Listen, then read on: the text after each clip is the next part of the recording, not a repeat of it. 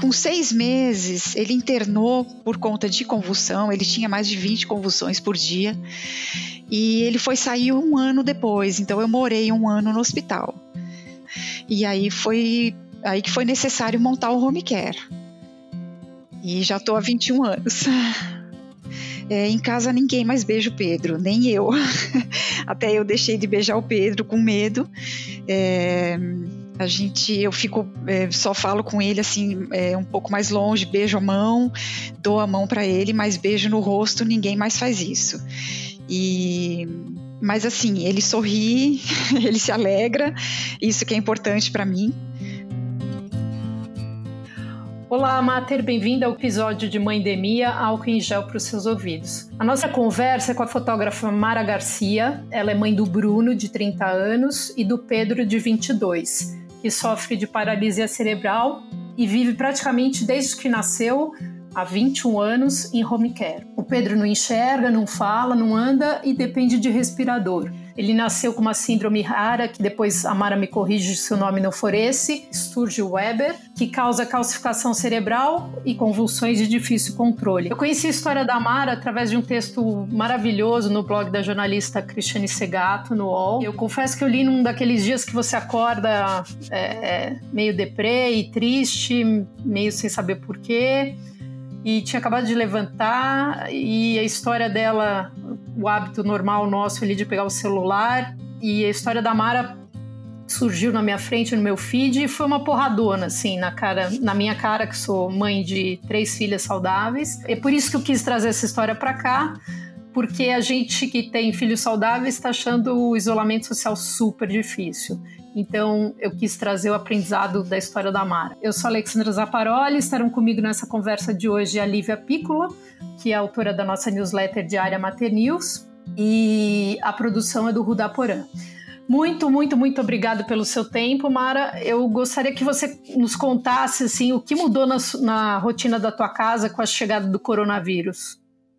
É, a rotina da minha casa é, um, é, uma UTI, eu digo que é uma UTI com açúcar, é, home care é uma UTI com açúcar, é, então a gente tem toda a equipe profissional que, é, que cuida do Pedro, ele tem enfermagem 24 horas, ele depende de ventilação mecânica, e essa enfermagem se reveza a cada 12 horas, ele tem atendimento de fisioterapia uma vez por dia, é, ele tem é, visitas é, semanais de enfermeiro e de médico e troca de oxigênio.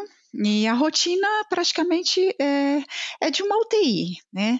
É, o Pedro ele tem uma limitação bem grande é, cerebral e, e, ele é bem bem comprometido, é, não fala, não anda e não enxerga, mas ele corresponde, ele responde aos estímulos que a gente dá de, de, de tato, de fala, então ele é muito risonho, mas totalmente limitado e dependente de, de ventilação. Mas na sua casa, é, numa semana normal, antes de Covid, quantas pessoas mais ou menos circulam pela sua casa por semana? É umas 10, né? São quatro auxiliares de enfermagem, é, um fisioterapeuta. É, quando elas tiram folga, vem uma pessoa cobrir folga, né? Ou seja, é uma, uma quinta é, pessoa da enfermagem.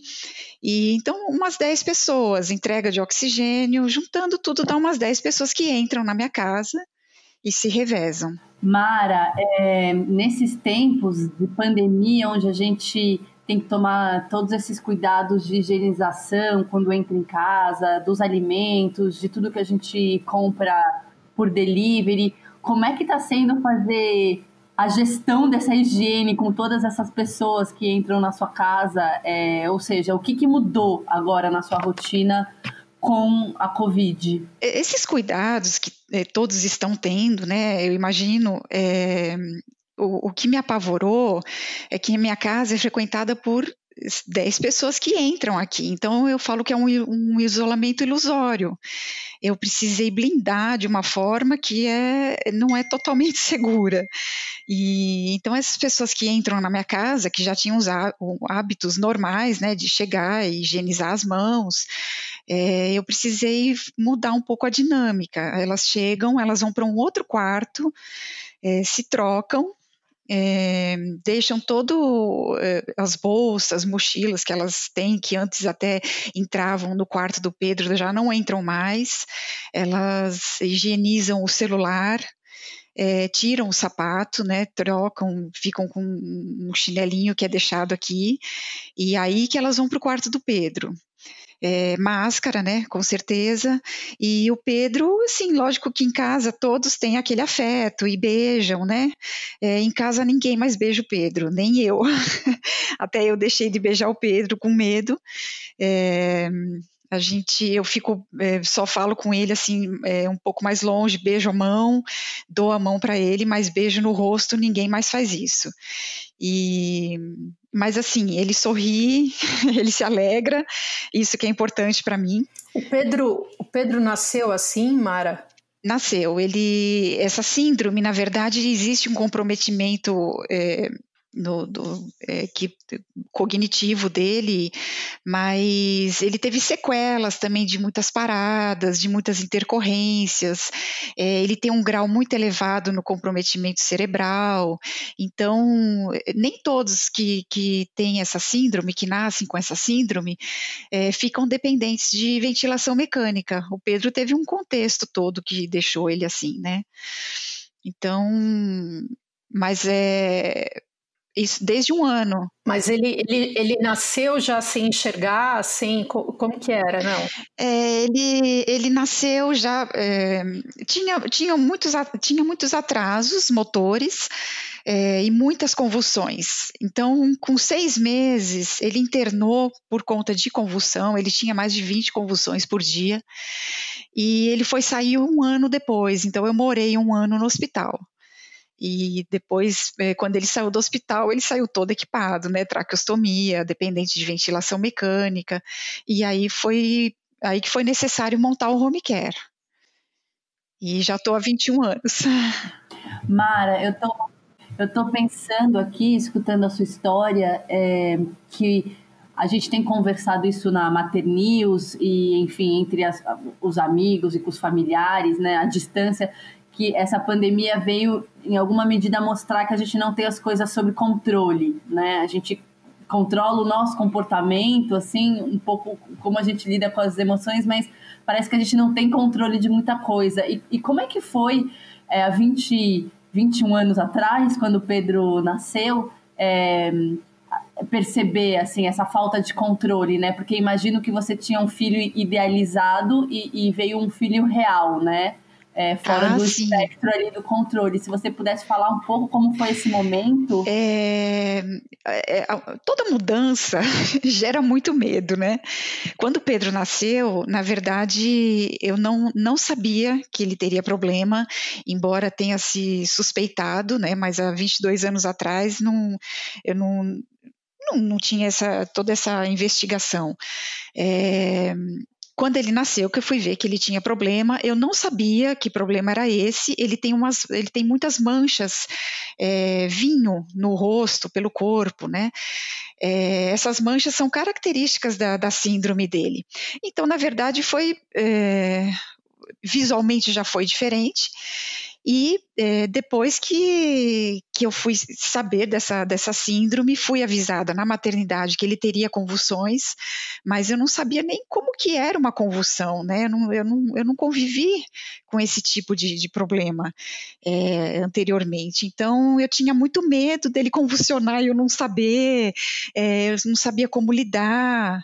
E aos poucos eu fui aprendendo, a gente vai.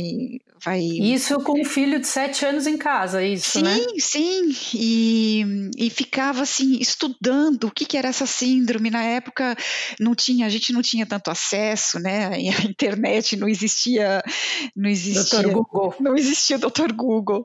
E eu ficava traduzindo os artigos que tinham, porque não tinha nada em português, eu ficava estudando aquilo, e cada vez que eu estudava eu me apavorava, e no fim eu fui perceber que tudo que eu vi de, de casos, o Pedro era pior. no, no, no, decorrer né, da, da, da do, do, que se passava com a síndrome dele, eu fui vendo que ele tinha muito mais é, agravamento do que eu já tinha lido, mas eu fui convivendo bem com isso. É, logo o Pedro, ele nesses seis primeiros meses que ele ficou em casa, eu ficava o tempo inteiro. É, ele tinha uma agenda de todos os médicos especialistas que eu tinha que levar, é, fisioterapia. Eu ficava o dia inteiro por conta dele, o dia inteiro fazendo fisioterapia em casa. É, e com seis meses ele internou e saiu depois de um ano. Aí foi um novo aprendizado dentro do hospital, porque é, era equipamento, era ventilação, é, eu comecei a aprender os termos técnicos que se falam dentro de uma UTI. É, esse isolamento que a gente está vivendo hoje, na verdade, eu já tive um, um, um, treinamento com isso, porque eu fiquei um ano morando dentro de um hospital que o Pedro é, sempre ele não está, não, não, era estável, né? Cada dia era uma coisa que tinha que se decidir, cada dia era uma novidade, cada dia era uma cirurgia. Ele passou por muitas cirurgias, é, então eu fiquei dentro daquela UTI um ano. É, tentando conciliar a maternidade com meu outro filho. Você trabalhava na época, Mara? Eu trabalhava em banco, é, na minha licença maternidade, eu já percebi que eu não teria como voltar para o trabalho, porque eu tinha que ficar integralmente dentro do hospital. E eu saí do, do trabalho e fiquei muito tempo sem trabalhar, muito tempo. E no, no hospital eu já vivia esse isolamento. E quando ele saiu com o home care, é, a implantação de um home care, a adaptação dentro da casa com home care e tudo isso, já é um isolamento, porque a gente já não, a gente não consegue sair, a gente não consegue ter uma rotina normal que as pessoas têm, viajar, você precisa delegar as coisas que você tem a fazer para poder sair, né? Então, eu meio que já vivi esse isolamento antes, eu não estou estranhando muito isolamento. Entendi. E você tem uma rede na época e agora você tem uma rede, você tinha uma rede de apoio de marido, familiares? Eu fui casada, o Pedro, quando eu me separei, o Pedro tinha 15 anos.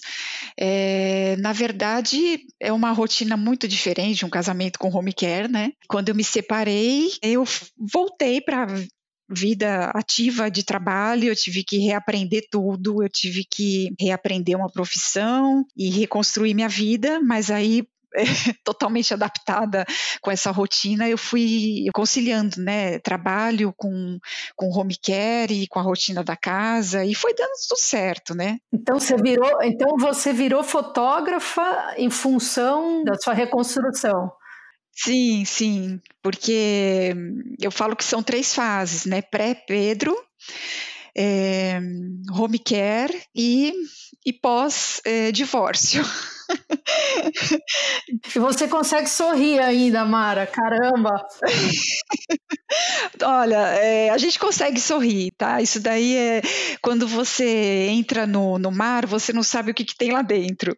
Mas quando você vai mergulhando, você vai descobrindo o, o, o que tem, você vai perdendo medo, você vai descobrindo que tem coisas maravilhosas, que você sabe sobreviver ali dentro. Então, isso acontece, acho que com com, mães é, todas que é, já acontece naturalmente com um filho saudável, né? Quando o filho tem problema, é, você se adapta também, né? Mara, eu estou aqui pensando se como é que você, se você consegue encontrar um tempo para cuidar de você e assim como que você cuida de você, porque eu fico imaginando aqui que deve ser um desafio enorme para os pais de filhos é, que têm problemas, né, não serem completamente abduzidos pelo papel de cuidadores o tempo todo, né?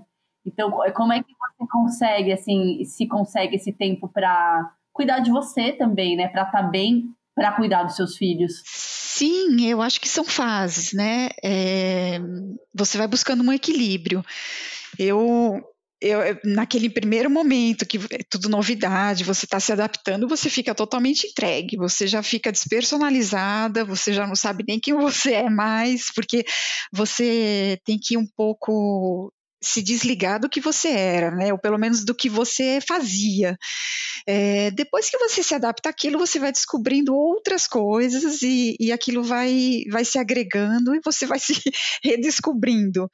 E, e eu fui encontrando tempo para mim, eu fui é, encontrando tempo para aprender coisas novas. É, eu voltar a trabalhar foi muito importante, né? É, inclusive no meu trabalho, por ironia do, do destino, é, depois que eu fui aprender fotografia, eu comecei a trabalhar com, com a área médica, então eu fotografo muito congresso, muito simpósio é, médico, e que para mim é um, é um paraíso, porque enquanto eu estou fotografando uma palestra de um médico, eu estou absorvendo coisas novas também, e eu estou entendendo a linguagem, e é muito legal isso daí. Mais um pouco, se você tivesse tempo, você ia fazer medicina, se bobear, né? Acho que sim. Eu estava pensando nisso. Se bobear, posso até fazer. Porque a gente não pode pensar em tempo perdido, né? Porque é, uma, uma, uma coisa que a gente pode cair numa, numa cilada é achar que enquanto você está cuidando do seu filho que precisa de você integralmente, é, você está perdendo sua vida, né? E, e depende do ponto de vista que você enxerga, você não está perdendo. É, você está só acrescentando. Eu, eu não sou nem um pouco a Mara que eu fui antes do Pedro. Isso que eu ia te perguntar, mas eu imagino que tenha tido, e que não só tenha tido no passado, como você deve ter, ter no presente também, momentos de, de desespero, de acordar mal e de falar caramba, o que, que é a minha vida, enfim. Como que você aprendeu a, a superar isso? Que, ou se não superar, o que, que você faz quando isso acontece? E se isso acontece com frequência? Ou agora, é, depois de um certo tempo, com uma frequência cada vez menor? Como é que é? Acontece com frequência, porque somos humanos, né? Então, é, na verdade, eu tenho bastante momentos assim de desespero. Agora mesmo com a com o Covid, é, o desespero que eu entrei é de imaginar que o meu filho é totalmente dependente de ventilação mecânica, é uma pessoa que não resistiria ao, ao Covid e que eu tenho cinco pessoas entrando na minha casa que pegam que pegam o transporte público. E, e o dia que eu vi que um, uma pessoa assintomática pode, pode te contaminar, o meu desespero foi enorme.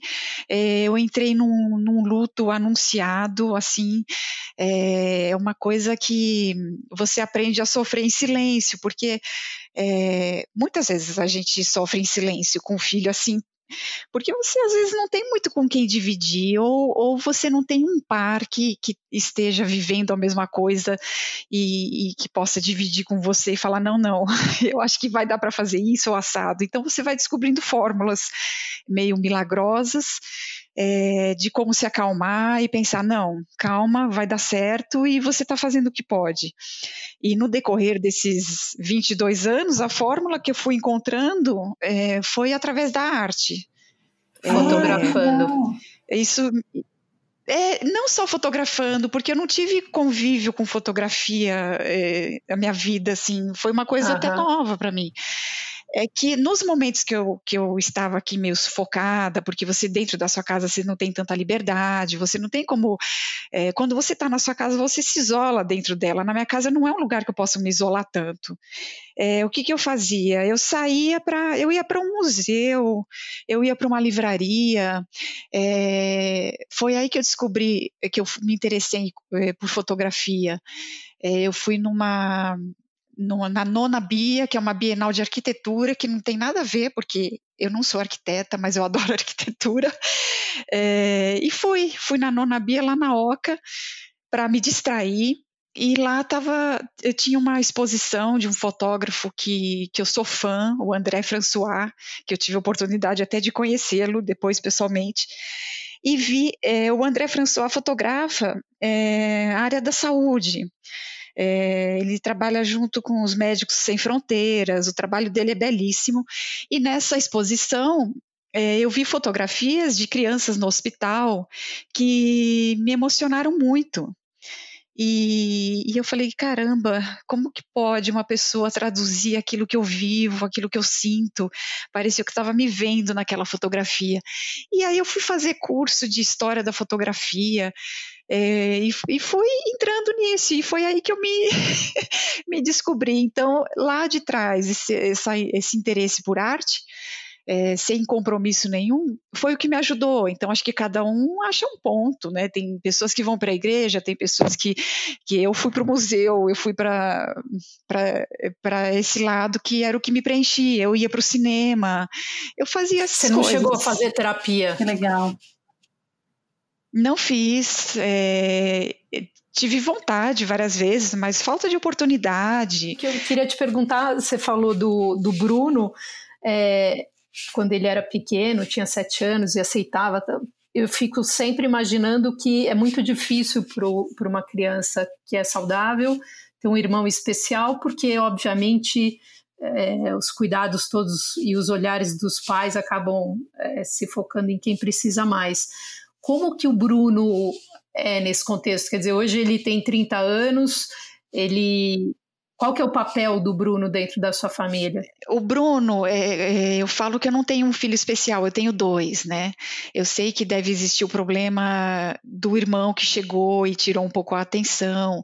irmão com problema tira totalmente a atenção. Eu, eu morava dentro do hospital e o Bruno eu tinha que revezar o horário que ele estava em casa para dar atenção para ele, mas lógico que ele ficou com a mãe mais ausente, né, depois que o irmão nasceu. Mas é, ele sempre respondeu isso muito bem. Ele, ele teve momentos que ele conversou comigo, de criança, que, que é, ele, ele assim parecia ter saudades da mãe, né? Mas era sempre tudo muito é, colocado. É, foram poucas as vezes que, que a gente conversou sobre isso. É, aparentemente, ele não apresentou grandes problemas psicológicos ou mesmo de, de, de que teve a ausência da mãe dessa forma, que tenha é, prejudicado ele de alguma maneira. E é, eu acho que trouxe um amadurecimento, né? Porque o Bruno, o Bruno, é, ele é, ele é um pouco mais maduro do que é, as pessoas da idade dele, né? Foi, né? Hoje ele tem 30 anos, mas o Bruno com 12 anos parecia um adulto. É, ele não tinha essa competição com o irmão, pode-se dizer assim. Não gerava essa competição, mas eu não sei se é por conta do, do jeito dele, né, da, da essência dele, eu não sei como seria com outro tipo de personalidade, né. Eu imagino que existe um problema, mas eu não tive grandes problemas com, com o Bruno nessa, nessa parte. Mara, como que você se comunica com o Pedro? Como que vocês conversam? É, o Pedro, assim, tem duas formas de, de, de, comunicação. Uma é do que ele está sentindo. É, o, o, meu, o meu receio maior não é o Pedro ter uma evolução de que vai falar, de que vai andar, isso daí já deixei de lado há muito tempo. É, o meu receio é sempre que o Pedro tenha dor e ele não pode falar mas é, ele tem expressões de dor que, que eu fui é, eu fui, eu fui codificando, né? Então, Pedro, se ele se ele está com a barriga incomodando, ele tem alguns sinais que dá para saber que ele está com a barriga incomodando. Se ele tem dor, é, ele responde ao estímulo da dor, que é chorar, é, ou tem alguma algum escape convulsivo. Então, é, já dá para saber. É, agora, a, a resposta de, de, de de bem-estar dele é quando a gente conversa com ele. Eu não sei o grau de entendimento dele, eu, não, eu, não, eu nunca é, eu não fico questionando o que ele entende ou não. Eu converso com ele. Quando ele ouve nossa voz, ele ri. É, quando a gente canta parabéns para ele no, nos aniversários e bate palma, ele dá gargalhada. Uau! Tô, arrepiada aqui. É, é, isso que eu falo, não importa se ele está percebendo que é o aniversário dele, se é uma comemoração, se é o aniversário do irmão, não importa. É, a gente bate palma e canta parabéns, aquele som da palma, é, ele dá gargalhada. É, quando a gente dá tapinhas no peito dele, brinca, né? Eu, eu, eu que corto o cabelo dele, e quando eu corto o cabelo dele, faço a barba e falo, nossa, como você tá lindo, olha que menino mais lindo. Ele se mata de rir. Então, é, a comunicação é essa. Não, não existe comunicação melhor. Omara, para a gente finalizar, é, me conta uma coisa: com todos esses desafios, o que, que a maternidade, especialmente, acho que dá para te considerar uma mãe solo, porque você já é separada há muito tempo, o que, que significa para você? É, como eu falei, eu acho que eu nasci para ser mãe. Se eu não fosse mãe deles, eu ia ser mãe de sobrinho, eu ia ser mãe, é, seja lá do que for. É, num, é uma coisa assim que não é o apego, não é o apego, porque o Pedro mesmo, é, eu sei que ele vai embora antes de mim e assim eu espero. Mas é a doação e a troca, nossa, isso que você disse, eu achei muito forte, assim, que você espera que ele vá antes que você, que você sabe que ele vai antes que você e você espera que assim seja. É, o é maior é... medo de uma mãe, o maior medo de uma mãe que tem filho com problema e dependente, ela, ela ir embora antes, né? Uhum. É, o medo agora dessa, do, do, do, do, coronavírus é eu me contaminar, eu estou tomando os cuidados de uma pessoa é, que, que é do grupo de risco total, assim, porque eu penso, se eu me contaminar e acontecer alguma coisa comigo, e o Pedro, né? Uhum. Fora que eu passo para ele. É, então eu falo falo que a gente não tem esse apego. É lógico que eu tenho medo do sofrimento do meu filho e, e, e do sofrimento que eu vou que eu vou sentir na perda dele, mas é um, é um amor acima disso, é um amor acima do, da vaidade, do que teu filho é, do que ele vai ser, é, do que ele vai se tornar, é, não existe esse ego, é, não existe um troféu, né? Falar, olha, o meu filho é meu troféu, é, ele é isso ou aquilo porque eu eduquei, porque eu que, que é, fiz tudo e ele se tornou isso. Não, é, filho filho é, como Pedro não existe troféu, existe ele não sofrer. O não sofrer é que é que já te traz toda essa essa paz, essa alegria e, e se ele sorrir melhor ainda. E certamente ele gosta da vida e gosta de sorrir e quer continuar gargalhando. Certamente não é, não é por acaso, né? Sim. É, e ele tem, e ele tem quem, quem sorria com ele. É isso. Olha, queria te agradecer muito pelo nosso papo, pela sua sinceridade aqui. É, é, quase inacreditável mesmo a sua leveza de voz que você tem para falar. Eu acho que isso é uma coisa que você deve ter conquistado com os anos, né? E, e eu espero que essa conversa tenha inspirado vocês, estamos ouvindo. E a mim me inspirou muito e toda vez que eu penso em ficar chateada, eu, eu realmente lembro da sua história, Mara. Parabéns. Obrigada. Mesmo. E espero que tanto o Bruno quanto, quanto o Pedro continuem sorrindo e te fazendo sorrir. Obrigada, Mara. Hum, obrigada, obrigada a vocês também. É, eu fico muito feliz de dividir o Pedro com o mundo. Essa é a verdade.